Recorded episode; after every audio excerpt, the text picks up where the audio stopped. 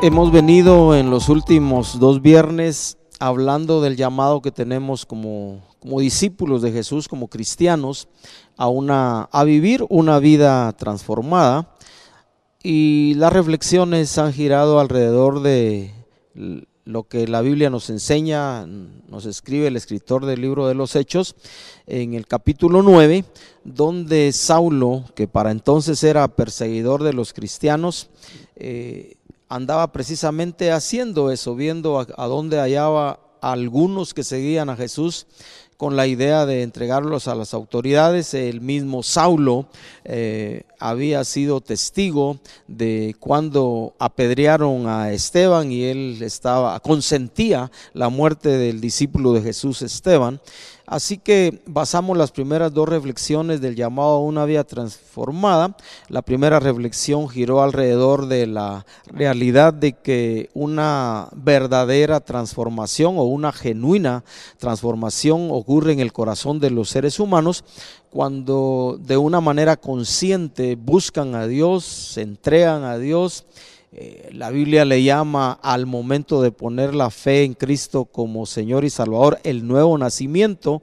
Y a partir de ahí de ese encuentro personal con Jesús como lo tuvo Pablo eh, escrito, enseñado en, en Hechos 9, empieza un proceso de transformación, un encuentro personal con Jesús que se debiera convertirse, decíamos, en una comunión continua con Dios para seguir en ese proceso de transformación. La segunda reflexión, eh, que también la basamos en, en, Hechos 9 y la tercera, la de hoy también la basaremos en eso, tiene que ver con el hecho de reconocer el señorío de Jesús y eso comporta, significa vivir bajo la autoridad de Dios, bajo la dirección de, de Cristo como cabeza de la iglesia, como cabeza de todos los creyentes y, una obediencia completa a todo lo que Él dice, a todo lo que Él ordena, porque ciertamente, Señor, debiéramos obedecerle y caminar de acuerdo a su voluntad. Me recuerdo que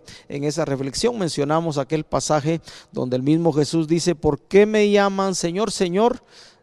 Y luego dice, y no hacen lo que yo digo, porque el señorío de Jesús comporta obediencia, entendiendo que Él debe ser quien dirige nuestra vida y nuestra máxima autoridad en la vida. Y la tercera reflexión, la de hoy, eh, tiene que ver con el hecho de que si hemos de vivir una vida transformada para Dios, hemos de vivir en este mundo que en el, en el, entorno que nos rodea, de tal manera que agrademos a Dios, necesitamos mantenernos en este proceso de transformación, entendiendo que necesitamos renovar nuestro entendimiento. La renovación del entendimiento, esa es la reflexión de hoy, nos ayudará eh, a vivir una vida transformada. Cuando hablamos de entendimiento, estamos hablando de esa capacidad que tenemos en nuestro interior, diseñada por Dios para pensar, para obrar con buen juicio, para obrar con prudencia. Estamos hablando de nuestra forma de pensar,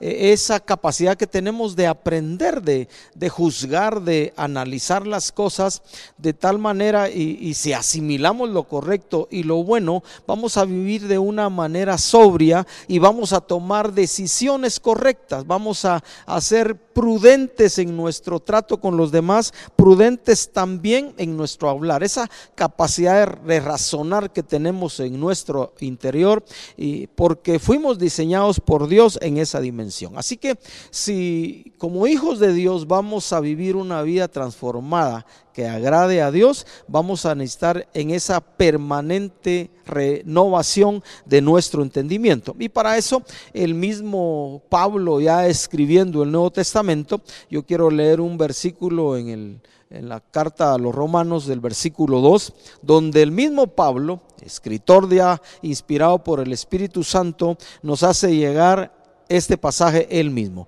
No os conforméis a este siglo, sino transformaos por medio de la renovación de vuestro entendimiento para que comprobéis cuál sea la buena voluntad de Dios, agradable y perfecta. Si recordamos de nuevo o hacemos un poquito memoria en la vida de Saulo, convertido luego en el apóstol y maestro de los gentiles, Pablo, eh, la, experiencia personal que tuvo con Dios es eh, quedar ciego y luego ser llevado de la mano para recibir instrucciones después de tres días de, esperar ahí en una ciudad. Eh, ese ese reconocimiento inmediato de él, de quién era el Señor, y luego Jesús le dice, yo soy Jesús a quien tú persigues, inmediatamente las palabras posteriores de Saulo son, Señor, ¿qué quieres que yo haga? Nosotros, si nosotros recordamos, él como perseguidor de la iglesia, eh, Saulo pasó de ser un perseguidor de la iglesia, a ser alguien que la escritura dice inmediatamente después de que se le aparece Jesús y llega Ananías para orar por él, se le abren de nuevo los ojos y, el Señor le empieza a enseñar cuánto ha de sufrir por causa de él. De perseguidor se convirtió en alguien que predicaba a Jesucristo resucitado, en quien hay perdón de pecados.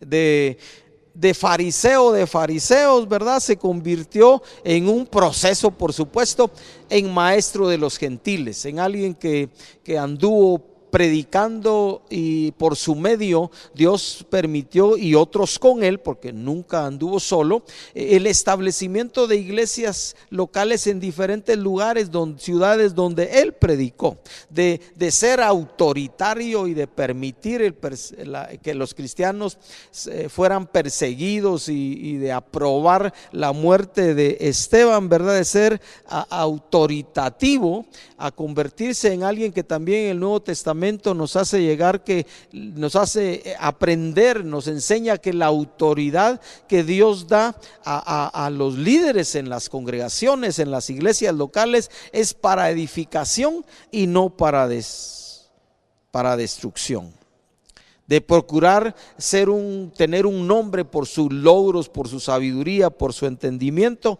a buscar como él mismo nos escribe también en, una, en sus cartas o en alguna de sus cartas, a procurar hacer todo para gloria de Dios, para honra de Dios y para agradar a Dios. Por eso es que nos escribe en Romanos 12 a nosotros los creyentes hoy que no nos conformemos a este siglo. Es cuando la Biblia habla de este siglo se refiere a todas las formas que tiene en nuestro caso Guatemala o el mundo entero la cultura, la forma de hacer las cosas que no honran, que no agradan a Dios, que no corresponden a su voluntad. Dice, no se conformen a este siglo, no adopten las formas de pensar, de sentir, de vivir, de hacer de la gente que les rodea, sino dice, transfórmese por la renovación de su entendimiento y ese es el compromiso, a transformar la forma de pensar. Yo quisiera eh, eh, usar algunos ejemplos de mi vida.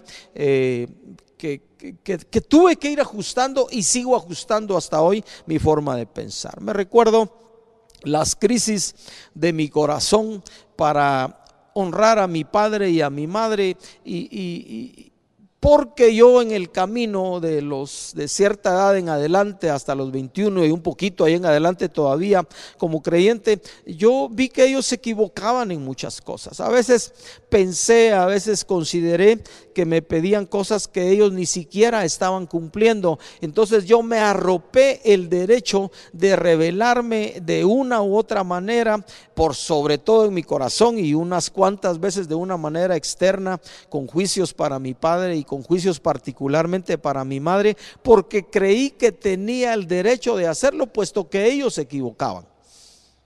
Y cuando conocí a Dios, eh, cuando Dios eh, se reveló a mi corazón, cuando a los 21 años tomé la decisión de confiar en Cristo como mi Salvador y luego procurar hacerle el Señor de mi vida, empecé a confrontar esa mi forma de ser y de vivir en la casa y empecé a darme cuenta, por supuesto también ayudado por las personas que en aquel tiempo, Ronnie y Oscar como líderes de la congregación y mis hermanos en la fe que estaban también tratando de, estábamos tratando de aprender de Dios y caminar con Dios, empezamos a ser confrontados, yo en lo particular, en esa área de mi vida que estoy hablando, mi familia, y entonces eh, me recordé lo que había aprendido de niño, honra a tu padre y a tu madre.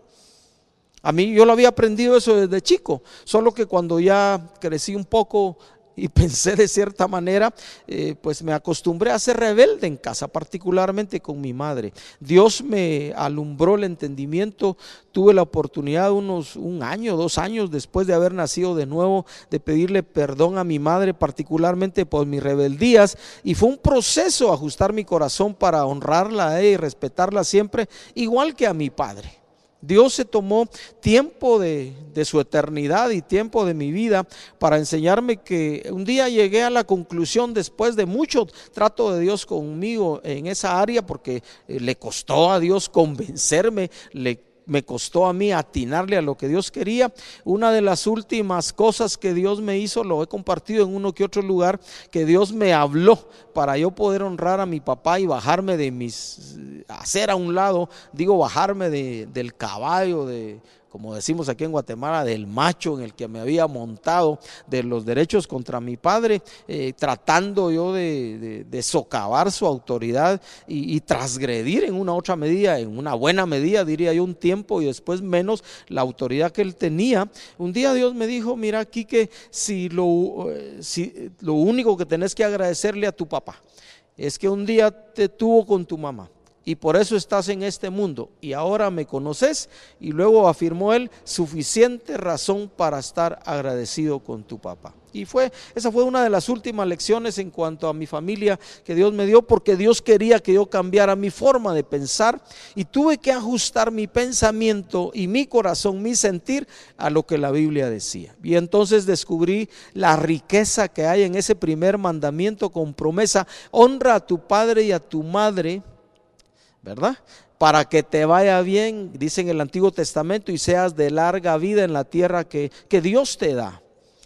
Y en el Nuevo Testamento dice, honra a tu padre y a tu madre para que te vaya bien y seas de larga vida sobre la tierra. Y entonces empecé a apreciar esa bendición de Dios que hay en la honra para los padres, para papá y mamá, independientemente de cómo sean ellos. Si, si tienes a tus padres o si te toca como a mí honrar ahora la memoria de, los padres porque ya los dos partieron para estar con el Señor, pero si todavía los tienes, eh, un consejo que te puedo dar que yo aprendí en la vida hablando de renovar el entendimiento, sea tu papi, tu mami, lo que sean, honralos, respétalos, bendícelos, porque eso traerá sobre ti la bendición de Dios permanentemente en todo sentido. Si tienes que decirles algo, te aconsejo por lo que yo aprendí en la vida, díselos con el mayor respeto del mundo y nunca olvides que es tu papá y que es tu mamá y que Dios en su soberanía a ellos te los dio para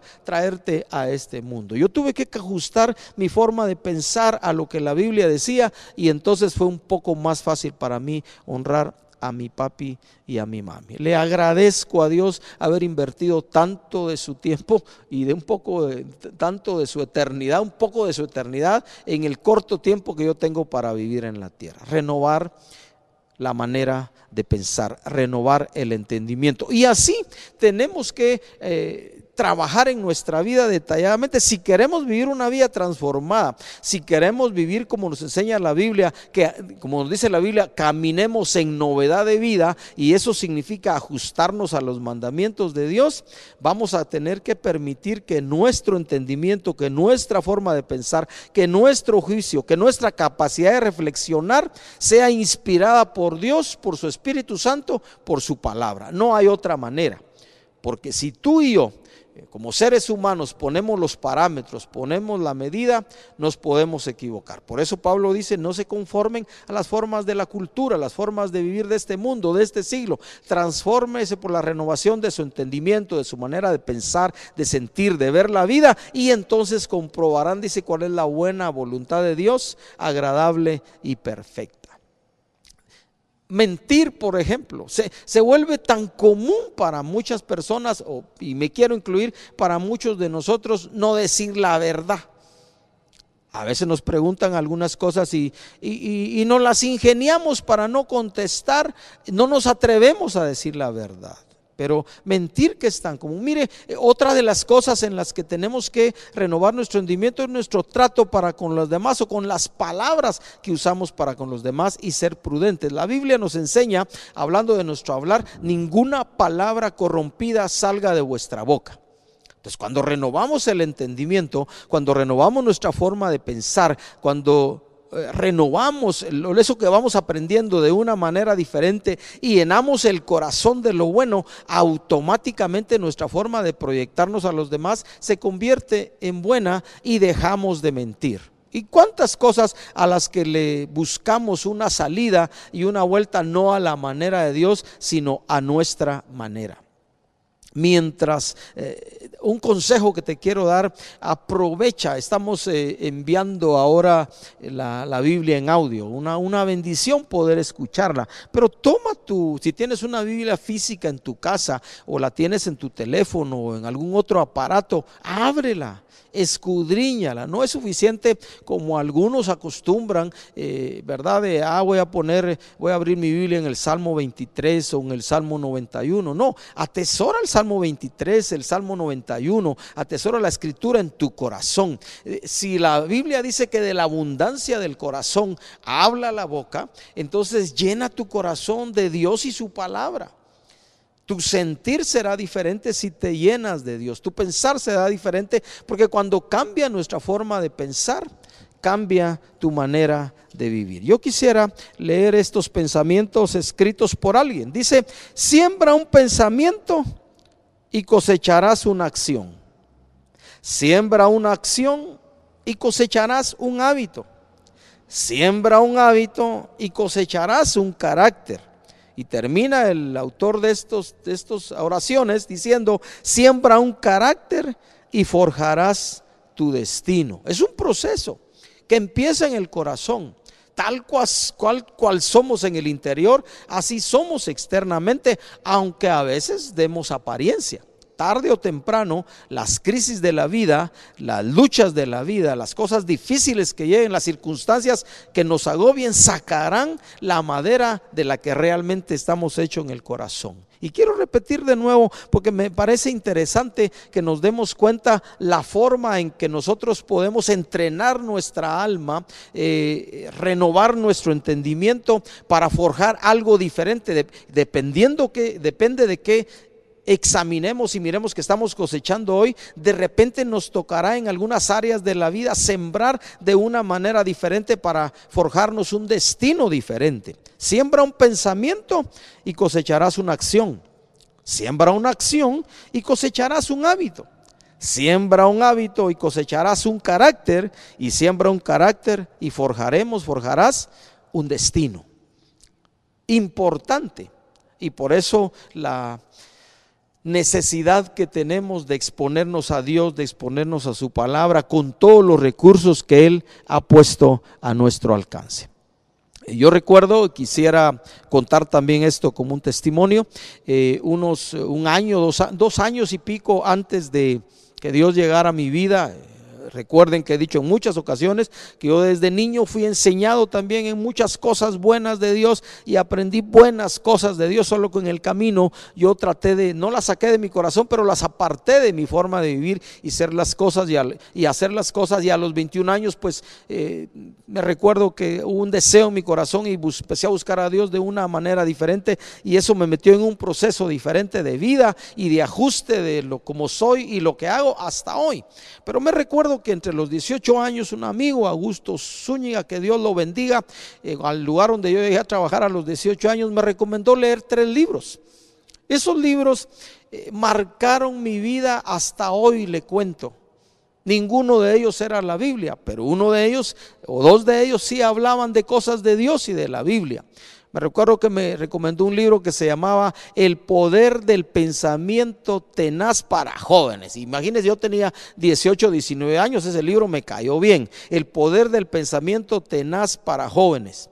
Era ese libro de un pastor de los Estados Unidos, Norman Vincent Peale, buenísimo. El tercer capítulo de ese libro hablaba de cómo orar en la traducción al español decía cómo rezar, pero enseñaba una forma de dialogar con Dios como la que tengo ahora, de, platicar con Dios como con un amigo. Ese libro, en ese libro aprendí a luchar contra mis complejos, particularmente contra el complejo de inferioridad. Y uno de los versículos que aprendí eh, eh, en, ese, en ese libro es todo lo puedo en Cristo que me fortalece. Y también aprendí, este es el día que Dios hizo nos alegraremos y nos gozaremos en él. Y me recuerdo cómo ese libro afectó mi forma de pensar, mi entendimiento, porque en lugar de seguirme quejando del lodazal, del polvazón, de la lluvia, del solazo y de todas esas cosas con las que me quejé por mucho tiempo, empecé a repetirme continuamente, cambiando mi forma de pensar,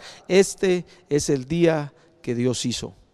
Yo no decía nos alegraremos y nos gozaremos en él, sino él decía personalice el, versículo, me alegraré y me gozaré en él. Y poco a poco, mire, fue un proceso de un buen tiempo, de meses y de años hasta hoy. Por eso es que yo, si usted me pregunta si hay frío, qué rico el frío. Si hay calor, delicioso el calor. Si me agarra el tráfico, aprovecharé para ejercitar la paciencia, porque he tratado desde entonces, desde ese que me recomendaron ese libro, de llenar mi corazón de cosas buenas, de cosas que, me ayudan, de cosas que me ayudan a estar mejor en la vida, entrenar la mente, entrenar el corazón. Otro de los libros que me recomendó se llamaba Control Cerebral y Emocional, es de un sacerdote, de un jesuita. Excelente libro le enseña a uno a controlar la vida por medios naturales y de la mitad del libro en adelante el autor, este jesuita, le dice a uno lo que puede ser su vida si tan solo le hace espacio o le da el espacio que le corresponde a Dios en la vida. Excelente libro, porque al final de cuentas, como hemos tratado de enseñarles y hemos tratado de aprender a través de la vida, en la congregación, Dios es el todo del hombre. Dios es el sustentador, como aprendimos también el otro día en otra reflexión, de nuestra vida. Dios debiera ser nuestra plenitud y nuestro todo. Y el otro libro que, leí que me ayudó en la transformación de mi entendimiento también es un libro de relaciones humanas que se llama Cómo ganar amigos e influir sobre las personas. Ahí aprendí a no quejarme, a no criticar, a no condenar. Ahí aprendí poco a poco, ahora lo hago un poco más, a sonreír pero se trata de transformar el entendimiento. Mientras más tú y yo acomodemos nuestra forma de pensar, nuestra mente reflexiva a pensar como Dios piensa, mejor viviremos como Dios quiere en esta vida. Si hemos de vivir una vida transformada, lo haremos porque hacemos a Jesús Señor de nuestra vida, porque buscamos encuentros frescos con Dios, porque nos hemos encontrado con Jesús, pero también porque nos mantenemos en ese proceso de renovación de nuestro entendimiento en el que no podemos detenernos, debiéramos estar aprendiendo siempre, buscando siempre mejorar, que es el desafío de la escritura.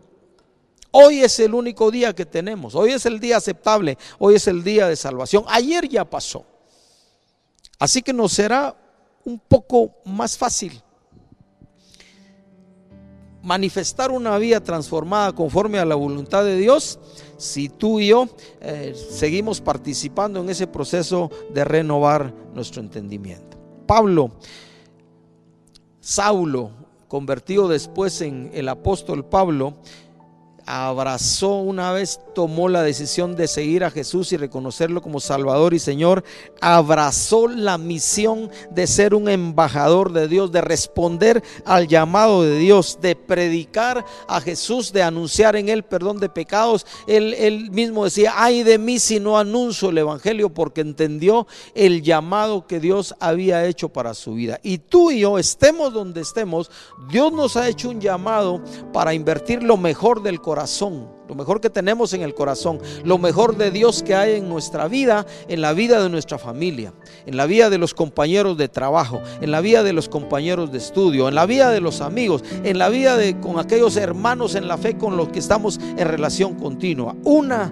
vida transformada haciéndonos, convirtiéndonos en lo que somos discípulos de Jesús, hará que nuestra influencia sea para bien en la vida de todos aquellos que nos rodean, que nos rodean. Dios nos llamó y nos sigue llamando y si nos da el mañana que será hoy, nos llamará de nuevo a vivir una vida transformada de honra y gloria a su nombre y de testimonio a todos aquellos que nos rodean. Oro para que en el nombre de Jesús reciba la gracia y yo reciba la gracia también para poder seguir abriendo espacio en nuestra vida al Espíritu Santo para que esa transformación se siga dando, esa renovación de nuestro entendimiento se siga dando y por el poder del Espíritu podamos vivir delante de los demás honrando y glorificando a Dios. Que Dios te bendiga en el nombre de Jesús.